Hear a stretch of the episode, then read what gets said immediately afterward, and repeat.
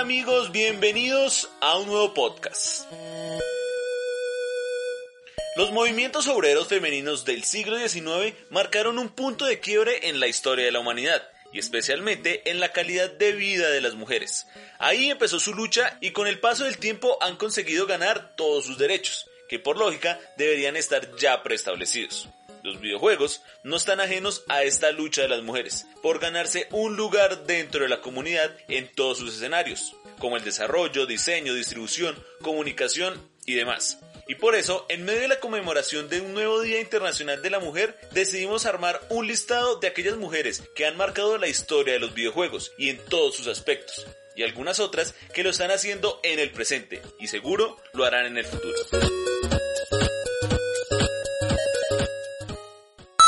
Carol Chaun, desarrolladora para la eternidad.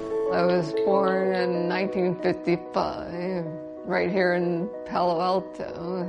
My father was a mechanical engineer, and I collected matchbox cars. Es conocida como la madre de los videojuegos, y eso creo que ya describe la importancia de Carol Chaun. Por eso es lo más lógico empezar por ella. Es considerada la primera mujer en esta industria y por ende la primera en desarrollar un videojuego. Cuando estaba terminando sus estudios, Atari la contrató y estuvo presente en un proyecto inicial. Pero después fue la responsable de un clásico, Tic Tac Toe, en 1978. Luego pasó por otras desarrolladoras y finalmente llegó a Activision, otro monstruo, y allí se hizo cargo de River Ride en 1982. Para 1990 decidió dar por terminada su carrera y se jubiló. Y en 2017, en los Game Awards, recibió el premio a ícono de la industria por toda su contribución. Shao será eterna.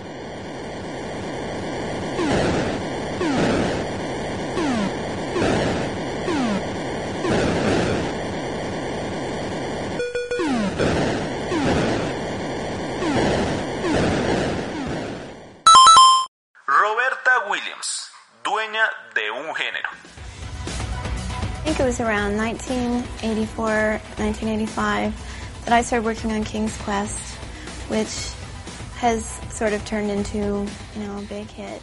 Esta mujer no solo es una bandera femenina en la industria, sino es la encargada de crear un género en los videojuegos, un mérito que muy pocos tienen. Roberta Williams es la responsable de que hoy podamos disfrutar de títulos como Life is Strange, The Walking Dead, Heavy Rain, Green Fandango, entre otros. En resumen, ella es la creadora de las aventuras gráficas. En 1979, tras aburrirse jugando un videojuego de solo texto, decidió unir esa idea y juntar el texto con los gráficos. Así nació Mystery House, un título que también hace parte de la historia del survival horror. Y ella creó la empresa Online Systems, junto a su marido. Esta compañía es conocida hoy como Sierra Entertainment y es la encargada de títulos reconocidos como King Quest. The mirror told me that the princess I would marry was trapped at the very top of a tower.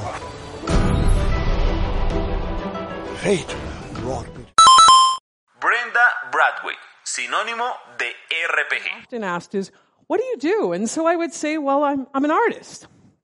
And when people would ask me what kind of artist I was, I'd say, well, I'm, I'm a game designer. And you could tell that this provoked curiosity. What does a game designer do? But on the other hand, it also provoked, well, I don't know, this, this wondering that perhaps. Así como su antecesora en este listado, Brenda Bradway es precursora de un género, y nada más y nada menos que del RPG, uno de los más importantes de esta industria y de los que salen títulos año tras año. La estadounidense estuvo al frente de Wizandry en 1981, una de las sagas que dio inicio a este género sinónimo de adicción en los videojuegos, y que en 2001 ganó el premio a mejor RPG del año con Wizandry 8. Bradway ha estado dentro de 41 juegos desde hace 40 años, entre los que se destacan Baldur's Gate, Elder Scrolls y Neverwinter Nights. Peach,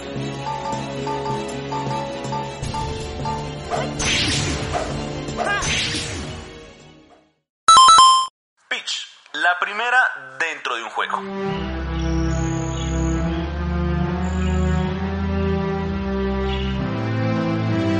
Mario! The power of the stars is restored to the castle.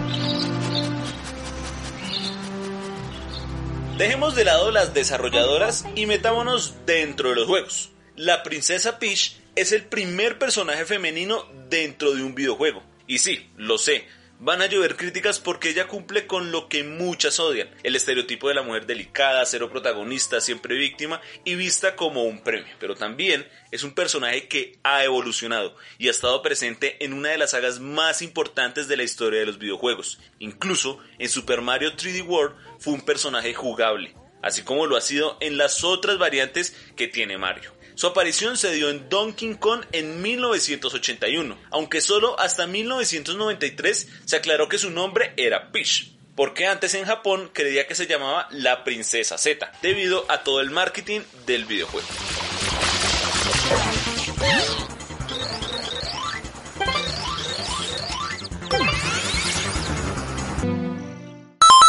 Lara Croft, protagonista e ícono.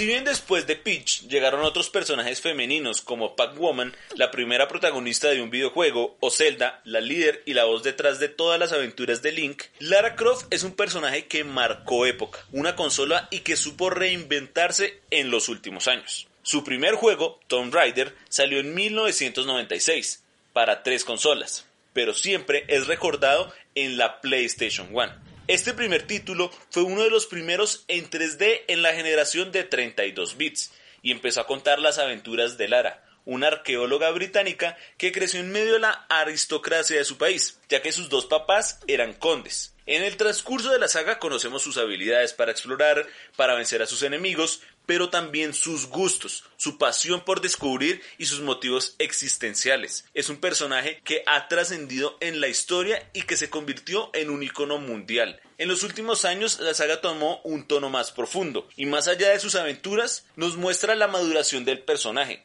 que debe descubrir su propia historia.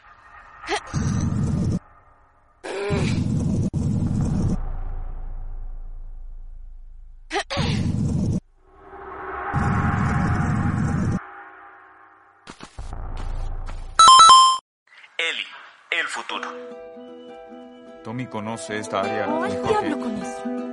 Bueno, lo siento, confío en él más de lo que confío en mí mismo. Déjate de estupideces. ¿De qué tienes tanto miedo? ¿De que termine como Sam? No puedo infectarme.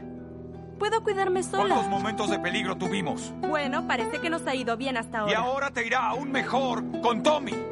The Last of Us nos entregó en 2013 uno de los juegos más importantes de la historia de esta industria, porque logró un punto de equilibrio entre buenas mecánicas, ritmo de juego, historia y para efectos de este podcast, personajes entrañables. Ellie es el motor de todo este juego. Aunque Joel aparezca como el protagonista, la niña es la salvación del mundo, es quien mueve las diferentes motivaciones y por eso será la protagonista de la continuación de esta historia.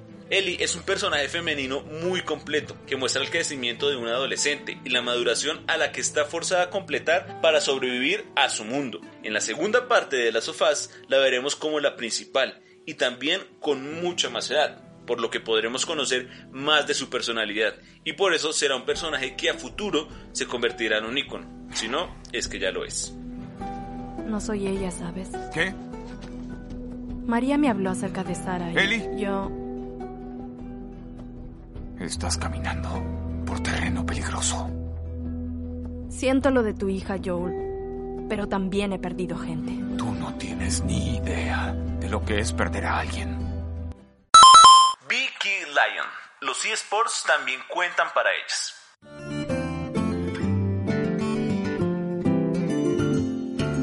Dejemos las desarrolladoras y los personajes jugables para pasar a los eSports y una jugadora que hizo historia. Lee Sean Meng, o más conocida como Vicky Lion, se convirtió en la primera mujer campeona de Hearthstone. Con 23 años, demostró que los eSports tienen esa posibilidad de igualdad de género en la competencia, en la que solo importan las capacidades mentales. Sé que hay muchas referentes en otros juegos, pero quise destacar su historia porque como muchos jugadores de videojuegos, a veces no tienen el apoyo completo de su familia, y Vicky Lyon le dio más importancia en la obtención de su título en 2019 a la posibilidad de que con este juego su papá algún día le vuelva a hablar, porque el día en que ella decidió dedicarse a esta profesión, él no la apoyó, y al igual que muchas otras, ha recibido críticas por el simple hecho de ser mujer.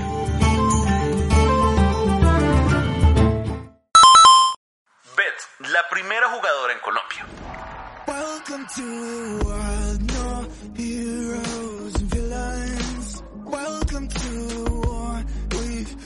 Como este podcast lo hacemos desde Colombia, quise compartir la historia de Elizabeth Moreno, la primera jugadora de eSports en nuestro país. Su historia es interesante porque en League of Legends, el juego donde ella se destacó, tuvo que usar un perfil de hombre para que los demás jugadores la tomaran en serio. Beth, como después se conoció a nivel profesional, tuvo que soportar lo que a muchas les pasa, que por ser mujer le cierran puertas y las critican. Pero ella logró mantenerse durante 7 años en la escena, algunas veces siendo titular y otras suplente en los diferentes equipos por donde pasó. Noah, la voz de habla hispana. Cuando un jugador comete un fallo, no representa todo su género. Pero cuando una mujer en un streaming, en una competición o en una partida normal de ranked comete algún error, es como, qué malas sois las chicas, y yo, ¿por qué tengo que representar yo a todo mi género?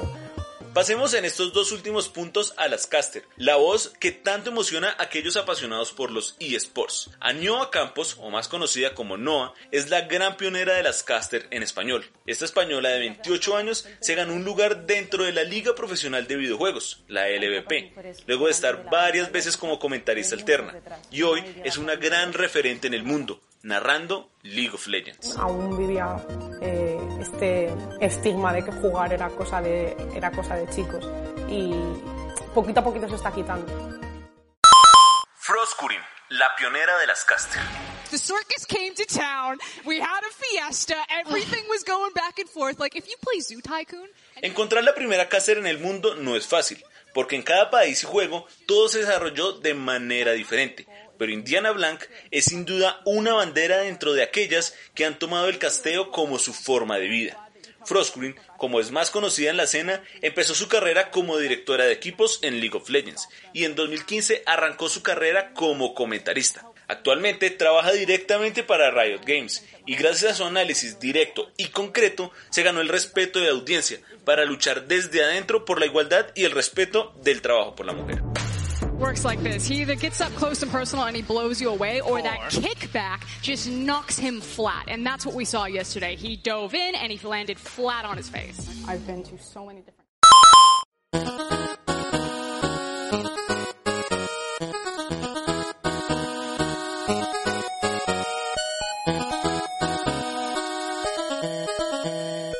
Este listado podría tener miles de nombres más. El número de mujeres que ha contribuido al crecimiento y al desarrollo de esta industria es inmenso. Ya tienen el lugar que se merecen por su trabajo y su esfuerzo, pero seguro queda mucho más por hacer en la comunidad para que sean respetadas y su trabajo sea valorado como se debe. Este podcast va dedicado a todas ellas y a todas las que no nombramos. Recuerden seguirnos en nuestras cuentas de Twitter, de Facebook y de Instagram como La Vida es un videojuego, además de escuchar todos estos podcasts a través de Spotify, iTunes, Deezer e iVoox. Ya saben, nunca dejen de jugar.